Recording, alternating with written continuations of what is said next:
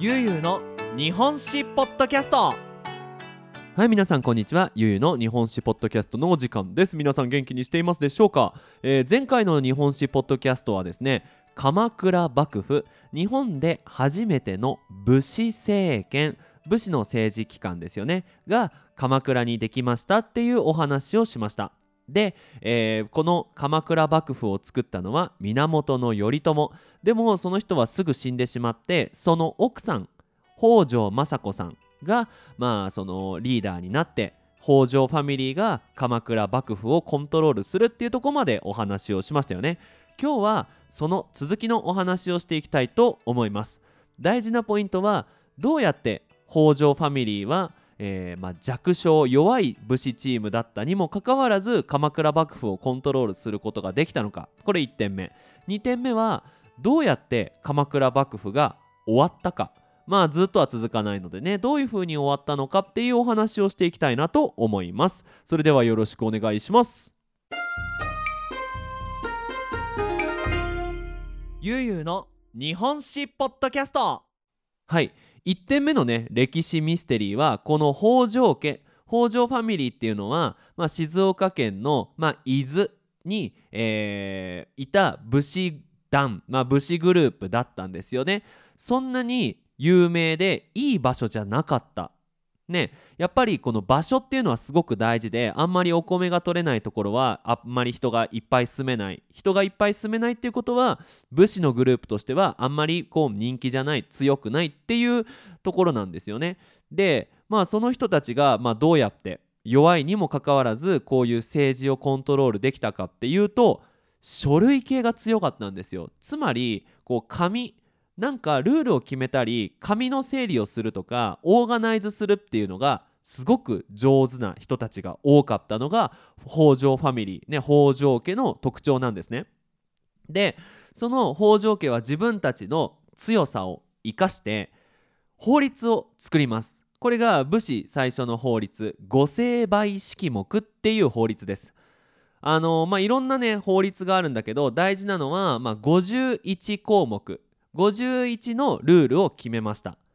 でまあ全部ね説明するとポッドキャスト長くなるのでまあその中から面白いなって思ったのを紹介したいと思います。1点目は神社お寺は大切だよっていうところです。ねまあ当時ねやっぱり神様っていうのがすごく大事。そして仏教っていうのはみんなのこうメンタリティーの中ですごく大事なものだったのでまあそういうものは信じていきましょうっていうのが1つ目。2つ目犯罪をしたらダメです。あやっぱ武士っていうのはすごくね血のっ気が多い。血はあのブラートね。はい。毛は気持ち多い。血のっ気が多いっていうのはまあ喧嘩が好き。うん。すぐ喧嘩しちゃう。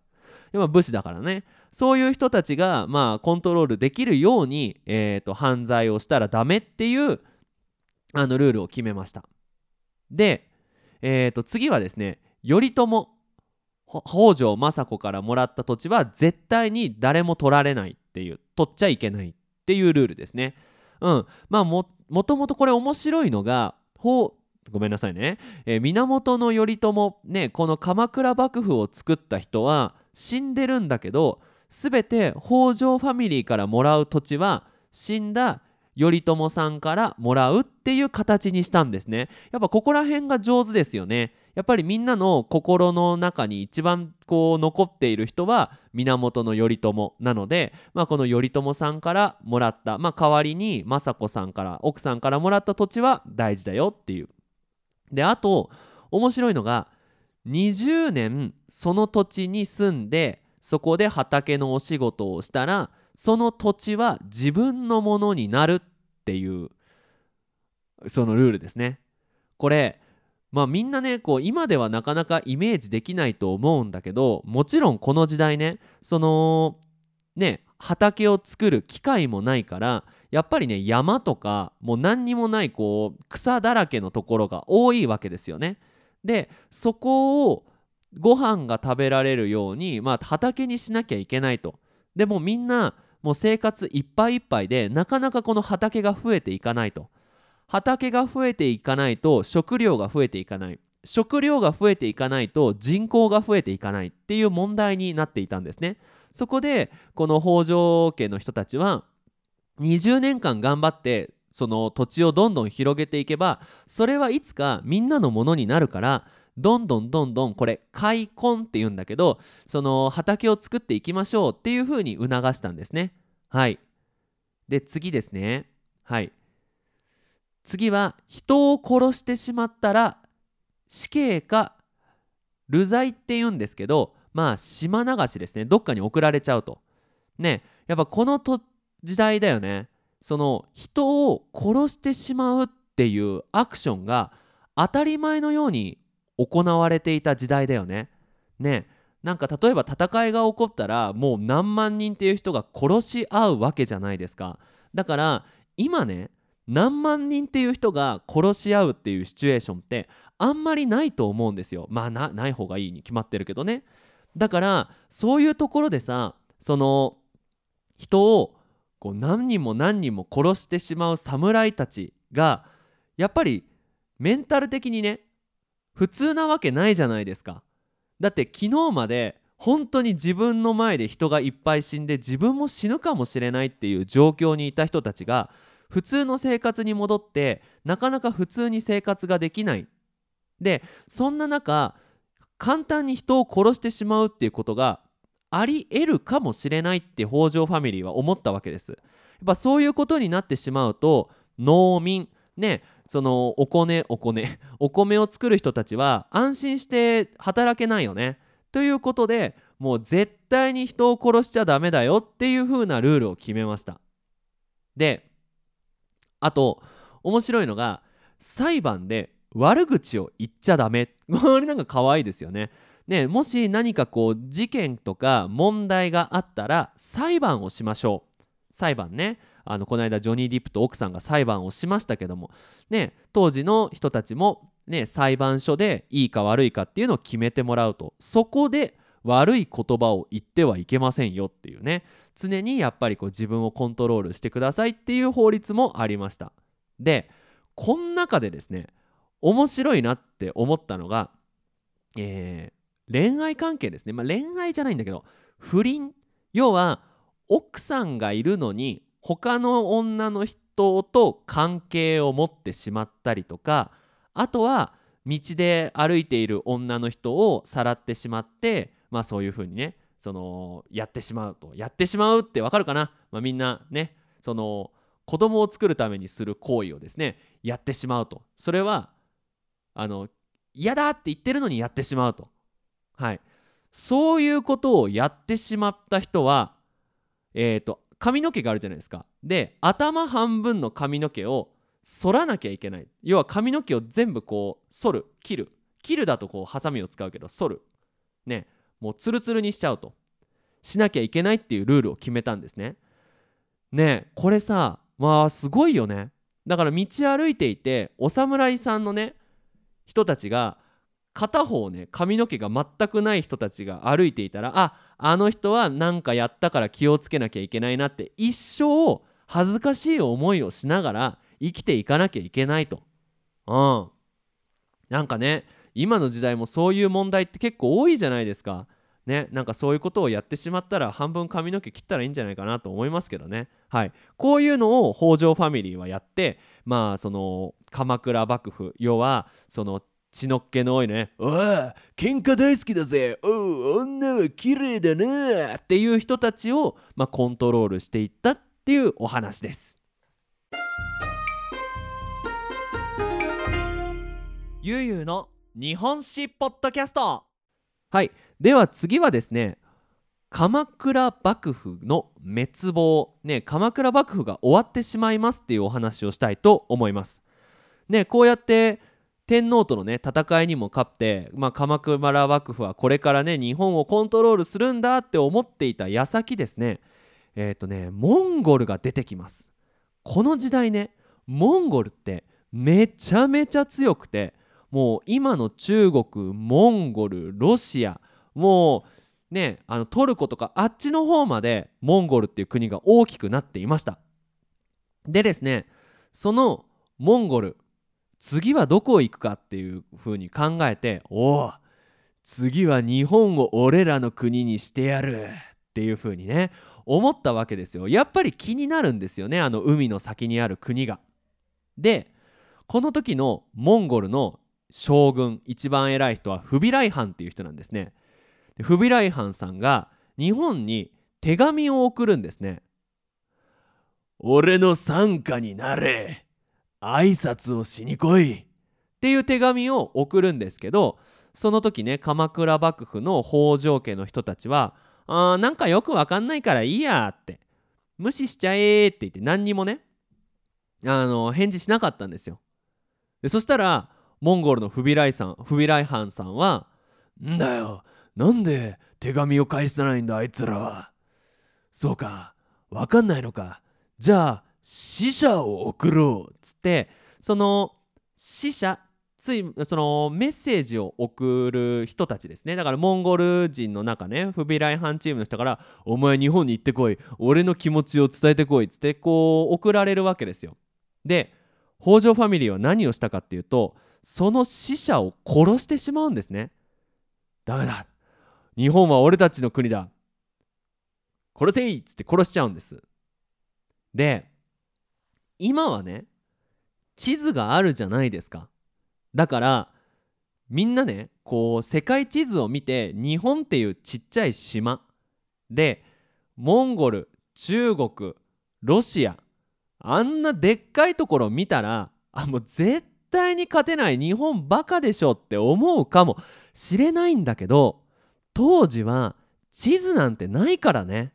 世界がどんな形なのか分かんないからやっぱ日本はね俺らは戦闘民族戦うために生まれてきた武士だぞ負けるわけがないって思ってたんでしょうね。はい。で怒ってしまったフビライハンまあ手紙を無視するのはいい。俺の死者を殺すなんて絶対に許せない。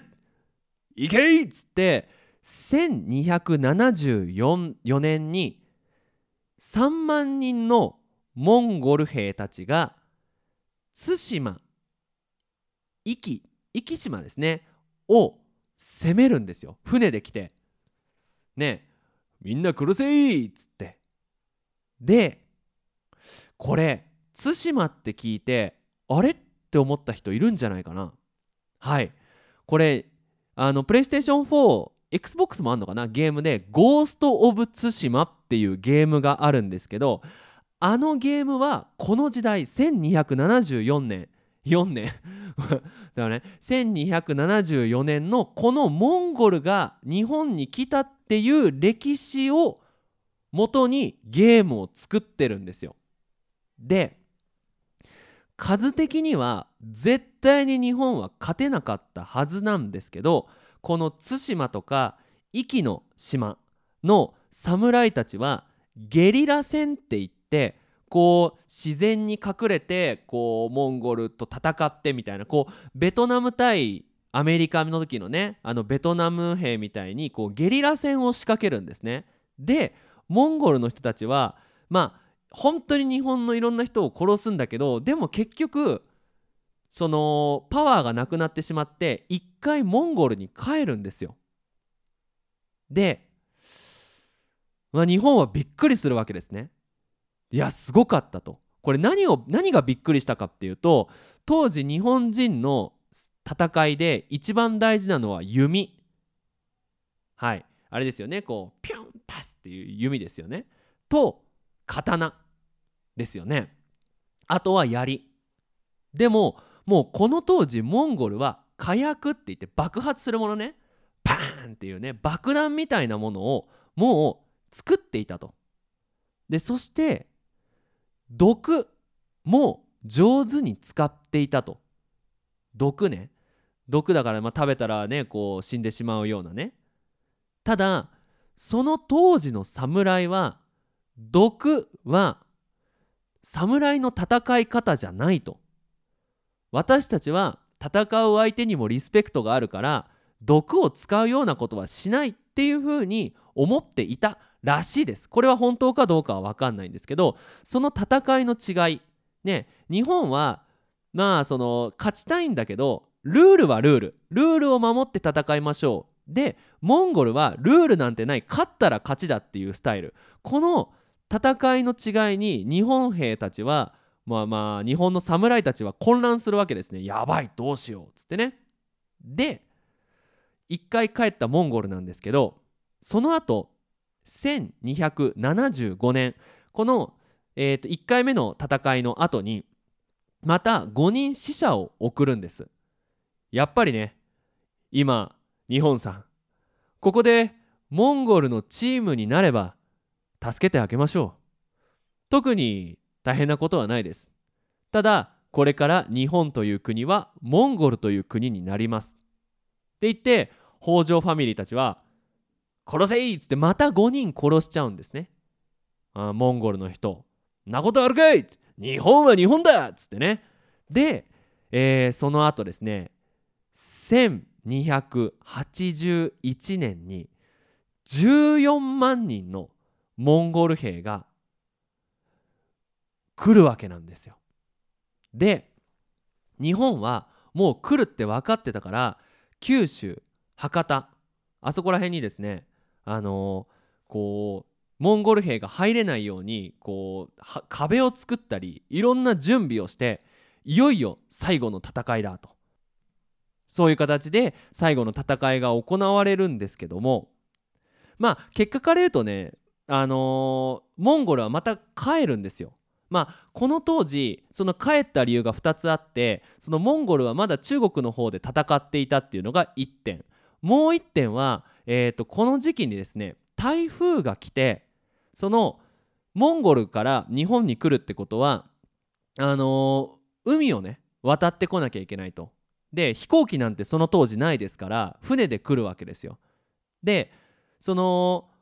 モンゴルは1回目の戦いでその拠点って言ってね島をゲットできなかったから基本的に兵たちは船で休むわけですね。だよね。だってその日本に入って日本で寝てたらいつ殺されるか分かんないわけだから休めないんですよ。だからその船にまあ基本的にはステイしたわけなんですけどそこに台風が来てしまってもう本当にいろんな船が沈んでしまうと。でもう14万人いた人たちの多くは、まあ、海にこうドボンと入ってしまって帰るねまあ交通手段をなくしてしまったわけなんですよ。っていうことで、まあ、モンゴル、まあ、日本は結果、まあ、勝ちとか負けではないんですけど、まあ、日本はなんとか日本を守ることができたと。でちなみにこのあとですねこの風は神風と呼ばれるようになるんですね。神風神様の風だと日本は神様の風に守られているからたとえ他の人たちがその日本をね、あのー、日本と戦争をしても絶対に負けないと。ねまあ、皆さん神風って聞いたらね第二次世界大戦ねあの飛行機に乗ってその船にねボーンとぶつかって死んでしまうっていうねその神風を思い浮かべる人もいるんじゃないかなと思うんですが、まあ、この神風っていう言葉はこのモンゴルが日本に攻めてきた時に生まれた言葉だそうです。はいまあこういう形で、まあ、モンゴル襲来っていう2回ねモンゴルが来たっていうのをなんとか、まあ、守ることができた日本なんですがここでめちゃめちゃ大きい問題が起こるんですよ。皆さん、えー、と前回のポッドキャストで説明した言葉があるんですけど覚えてますかね？御恩と奉公。つまり武士と幕府の関係ですと。武士戦う人たちは幕府がその終わらないために守ってください。いっぱい戦ってくださいと。で戦って勝ったら土地をあげますと。場所をあげる。それがお給料になる。だから戦う人たちは場所が欲しいから頑張って頑張って戦うわけなんですよ。でここのご恩と奉公で考えられていなかったのが外国から攻められた時。そう。今回日本を守ることができたんだけど場所は増えてないんですよ。全く。ねえ。じゃあモンゴルの場所もらいますっていうのができないんですよ。だから武士たちはこの日本を守るためにめちゃめちゃ頑張って戦ったんだけどそのねえー、まあまあお給料がないですって、みんな考えてみてよ命を懸けてめっちゃ働いた後ごめん今回はボランティアでって言われたらおーいってなるじゃないですか。でえっ、とまあどうしたかっていうと幕府たちはですね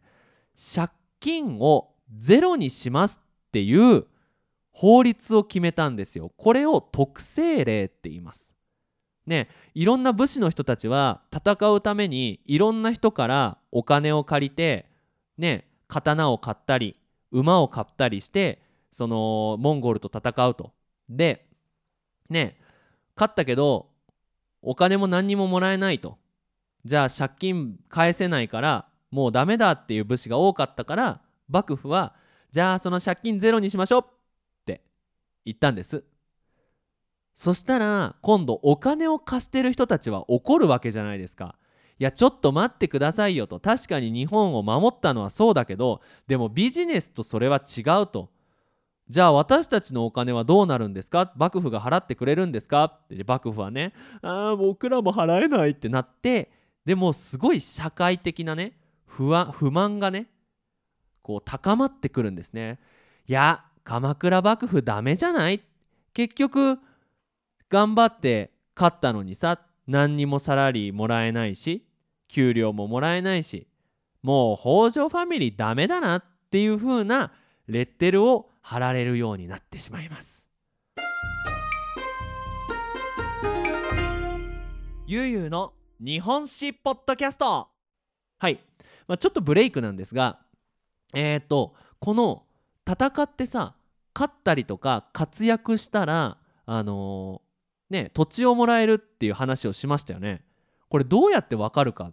不思議じゃないですか。で僕も不思議だったんですよ。ね僕頑張って戦いましたって言って戦わないで戦いましたっていう人がいるかもしれないじゃないですか。これ何をしたかっていうと絵を描いてそれを送るんですよ。面白いよね。そのスペシャルな仕事でその戦いを見に行ってどういうふうに活躍していたかを絵に描いてその絵を幕府に出す。でその絵を見て幕府はああなた頑張りましたねっていう、まあ、写真みたいなもんだよねでまあその土地をもらえるんですけどこの絵がすごく歴史的価値があるんですよ。まあ、つまりその当時はねお金をもらうために描いた絵なんだけど今の時代どういうふうに戦っていたのかっていうのが分かる資料になってるんですね。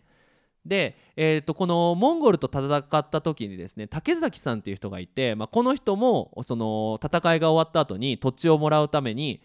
絵をね幕府に出すんですけどその絵がすごく有名で馬に乗っていてでそのモンゴルの人たちがその弓矢で毒の弓矢をこうね放ったりその爆弾を投げたりしているっていう絵があるんですよ。だからつまりそういうねあの、まあ、卑怯っていう言い方はあれなんですけどその侍とは違う戦い方にもかかわらず私はその怖くないから頑張ってモンゴルの人たちと戦いましたっていう絵がね残ってるんですよ。ねまあ今僕が考えるとねいやその絵も勝手に描いてもらえばいいじゃんまあそこはね誉れですよ。そこはそこのそこはそこのまあその信頼関係で成り立ってますので絵を描く人もしっかり見て描くと。で侍も本当にあったことを書いてもらうっていう風にしていたそうです。はい。ゆうゆうの日本史ポッドキャスト。さあ最後のテーマになるんですけど、まあ、このね特性令っていう武士を守るために借金をゼロにしましょうっていう法律を作ったので社会のねみんなからの信頼がなくなってしまって、まあ、鎌倉幕府は力がだんだん弱くなってくると。でそこで出てきたのがもう一回天皇なんです。で天皇はね今が今だと。ね100年以上100年もいかないよねはいえっ、ー、とまあ大体30年40年くらいですよ。ねあのー武士の時代になったけどまだまだ天皇はいけるっつってね後醍醐さんっていう人がその鎌倉の幕府を倒そうというねまたグループを作って戦いに行くんですよただ正直ねそんなに難しいことじゃなかったはずなんだけどそのね鎌倉幕府を倒すことがなかなか京都の人たちはあのー動けなかったんですよ。これ何かっていうとその上級の乱って言ってね政子さんがスピーチして天皇を倒せって言って初めて武士と天皇が直接戦った後にですねこれ六原短大っていうまあ警察みたいなものを幕府の警察みたいなものを京都に作るんですよ。でそこでその貴族とか天皇がこう幕府をね倒そうとしないかっていうのをいつもこうチェックしていたんですね。そう。でこれちなみに六原光次っていうところがねその六原短大があったところで今でもね京都にありますのであのもし見たい人はね見に行ってみたら面白いんじゃないかと思います。でまず天皇チームはですねこの六原短大を今がチャンスって言ってこう戦って潰してしまうんですね。でその後にですねでその後にですね新田義貞っていう人にまあ、鎌倉に行って北条ファミリーと戦ってこいっていうふうに命令を出すんですね、まあ、ちなみにこの新田義貞さん現行あのモンゴルが来た時にね北条ファミリーと一緒に頑張って戦ってたんですけどまあね歴史はそうやってこう裏切りがねあのー、つきものなので、えー、今度は後醍醐天皇のために戦いますって言って鎌倉をねその攻め立てていきます。でまあその鎌倉に入ってこう、まあ、山には囲まれているんですけどこう坂からねその新田義貞はこうすごい勢いでこう鎌倉の町にダーッと入ってきてでこうみんなを倒していって最終的にこの北条ファミリーのほとんどの人たちはまあ腹切りですよね。切腹をしてまあ北条ファミリーそして鎌倉幕府が終わってしまったっていうお話です。まあ、つまり、えー、ね京都の天皇の力が弱くなって源頼朝が開いた鎌倉幕府なんですがそう長くは続かずにまた京都の天皇家と政治に戻ってしまうっていうお話でした。でここからがね面白いんですけどもその、まあ、天皇がねあの中心になる政治がまた京都で、ね、スタートするのかなと思いきやそうでもないというのが次のお話。室町時代っていう時代ですね。この時代は皆さんの知っている金閣寺とか銀閣寺。ああいうね京都にある多くのお寺はこの時代にね建てられたものがあるのでまあそのお寺とかね、えー、神社とかまあ、そういうものも見ながら次の時代見ていきたいと思いますので次のポッドキャストもどうかよろしくお願いします。それじゃあ引き続き日本語の勉強頑張ってください。それじゃあまたね。バイバイ。